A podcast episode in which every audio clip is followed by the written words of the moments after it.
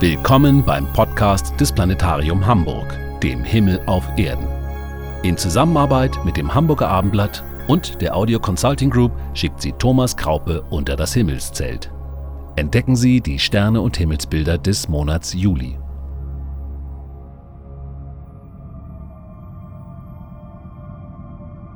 Am 4. Juli erreicht unsere Erde den sonnenfernsten Punkt, das Aphel, ihrer jährlichen Bahn um unser Zentralgestirn.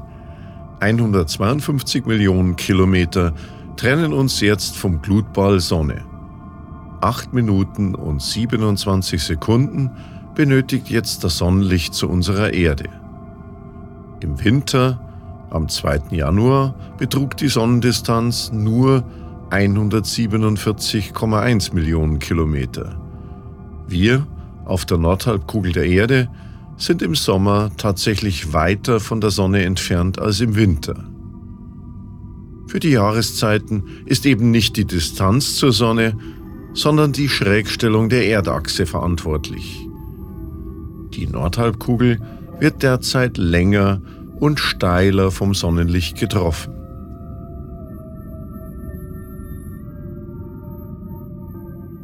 Erst spät abends verschwindet unsere Sonne im Nordwesten unter dem Horizont. Während es bereits im Süden Deutschland dunkle Nacht geworden ist, dauert die astronomische Dämmerung in Norddeutschland jetzt die ganze Nacht an. Doch trotz dieses Handicaps gibt es eine Menge zu entdecken am nächtlichen Himmel. Weniger als eine Handspanne über dem südlichen Horizont leuchtet ein auffällig heller, ruhig strahlender Lichtpunkt. Es ist Jupiter, der König der Planeten und König der Sommernächte. Die ganze Nacht ist Jupiter als hellstes Gestirn zu sehen. Zwei weitere helle Gestirne fallen uns auf. Blicken wir fast senkrecht nach oben, so finden wir einen bläulich-weiß funkelnden Stern, die Vega halb hoch im Westen, leuchtet fast genauso hell der rötliche Stern Arctur. Vega und Arctur sind tatsächlich die beiden hellsten Fixsterne des nördlichen Sternenhimmels. Rechts von Arctur, also im West-Nordwesten, stehen die sieben Sterne des großen Wagens, der hellste Teil des viel größeren Sternbildes Großer Bär. Verlängern wir die Hinterachse des Wagens etwa fünfmal, so stoßen wir halb hoch im Norden auf den Polarstern, den Nordstern. Blicken wir zum Polarstern und damit nach Norden, so ist linker Hand Westen, rechter Hand Osten und in unserem Rücken Süden.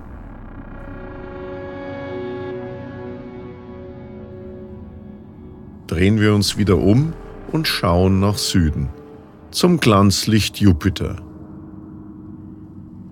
Es ist schon erstaunlich. Dieser helle Punkt ist eine Riesenwelt, zwölfmal so groß wie unsere Erde, auf der Stürme mit 500 Kilometern pro Stunde durch die Atmosphäre rasen. Der Gigant Jupiter stand im vergangenen Monat in Opposition zur Sonne und in Erdnähe. Dennoch trennen uns mehr als 650 Millionen Kilometer von ihm. In etwa zwölf Jahren umrundet Jupiter einmal die Sonne. Nur ein Jahr benötigt unsere Erde, auf der wir stehen. So überholen wir auf der schnelleren Innenbahn den Jupiter. Er bewegt sich deshalb jetzt im Juli vor dem Sternenhintergrund scheinbar rückwärts, das heißt entgegen seiner üblichen Laufrichtung. Dabei wird er immer langsamer und kommt zum Monatsende fast zum Stillstand. Jupiter rückt dabei etwas näher an den rötlichen Riesenstern Antares im Skorpion heran. Können Sie Antares sehen? Er funkelt rechts unterhalb von Jupiter, als rötlicher Stern knapp über dem Horizont. Antares ist eine rot glühende Riesensonne, die aus rund 600 Lichtjahren Entfernung zu uns herüberleuchtet.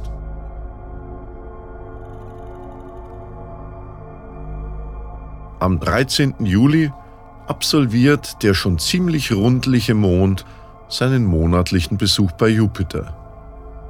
Der zunehmende Mond zieht dabei abends nur anderthalb Grad nördlich an dem Riesenplaneten vorbei. Wer ein Fernglas zur Hand nimmt, der erkennt, dass auch Jupiter von Monden umkreist wird. Die vier hellsten Jupitermonde sind als winzige Lichtpünktchen abwechselnd rechts oder links der Jupiterkugel zu sehen, wie Perlen an einer Schnur. Tatsächlich sind diese Jupitermonde so groß oder sogar größer als unser Erdmond. Jupiter hält sich außerhalb des klassischen Tierkreises auf. Er zieht durch das wenig bekannte Sternbild Schlangenträger. So unbekannt dieses Sternbild auch ist, als großes Oval aus eher lichtschwachen Sternen füllt es halbhoch über dem Südhorizont einen weiten Himmelsbereich aus.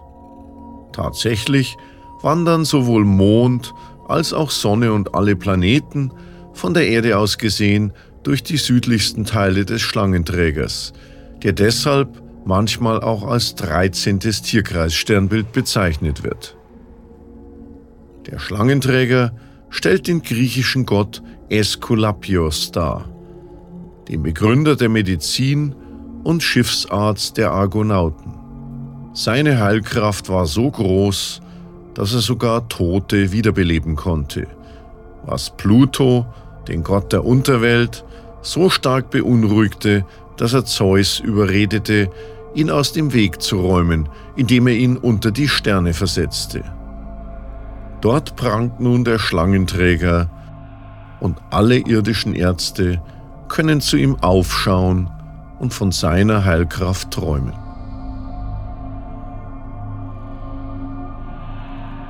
Östlich, also links von Jupiter, schimmert der goldgelbe Lichtpunkt des Saturn.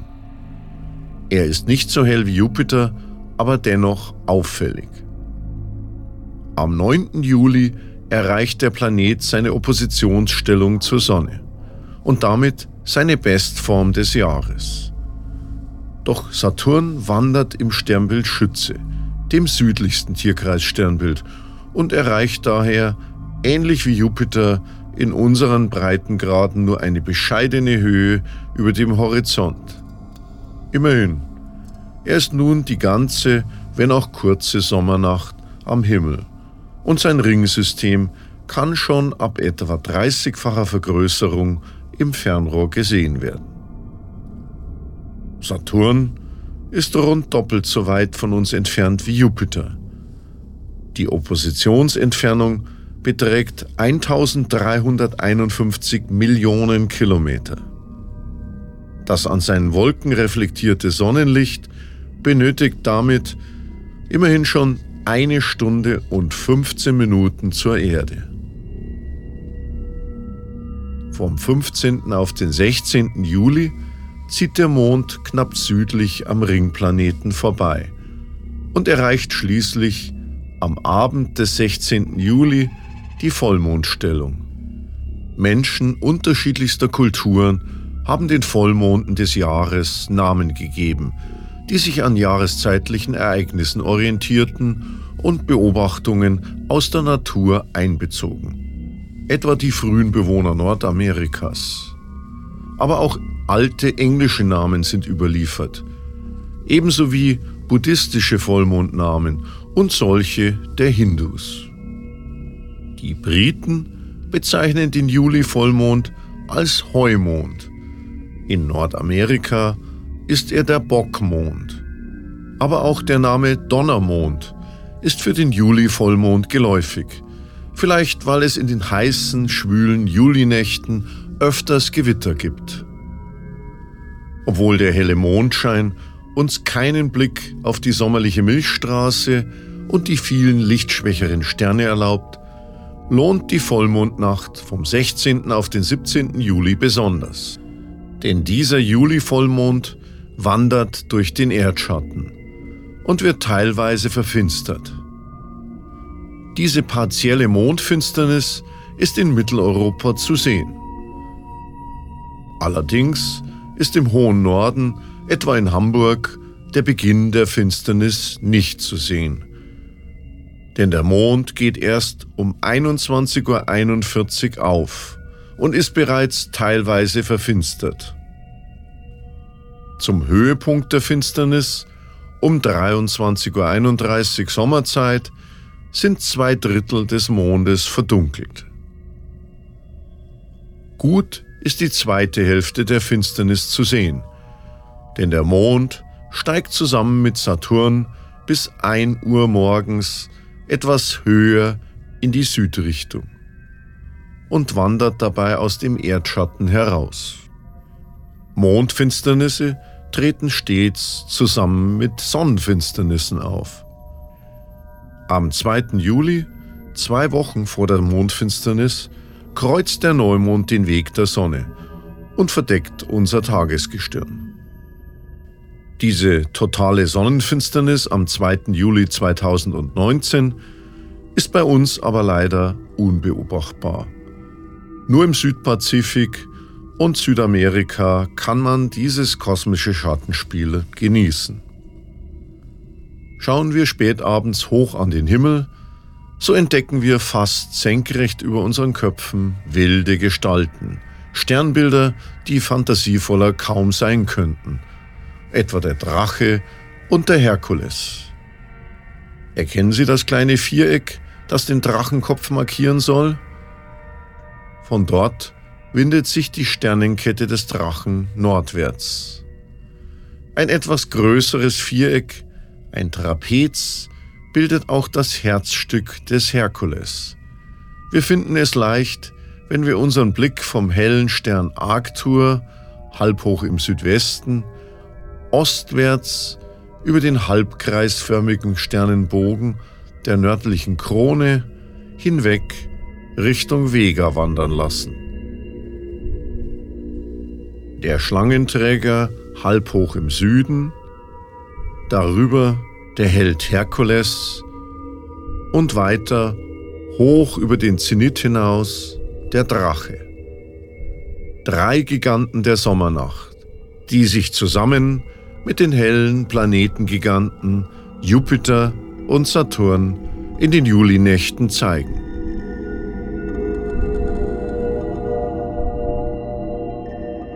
Und wenn es Sterne gibt, die man sich unbedingt merken muss, dann sind es im Sommer jedenfalls die Sterne des Sommerdreiecks.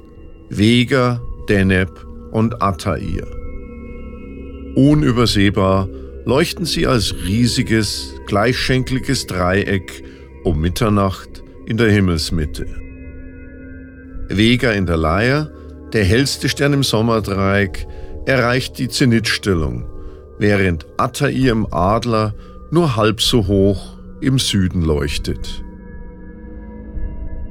Durch das Sommerdreieck zieht das Lichtband der Milchstraße. Nur unter besten Sichtbedingungen abseits störender Lichter zeigt es sich in seiner vollen Pracht.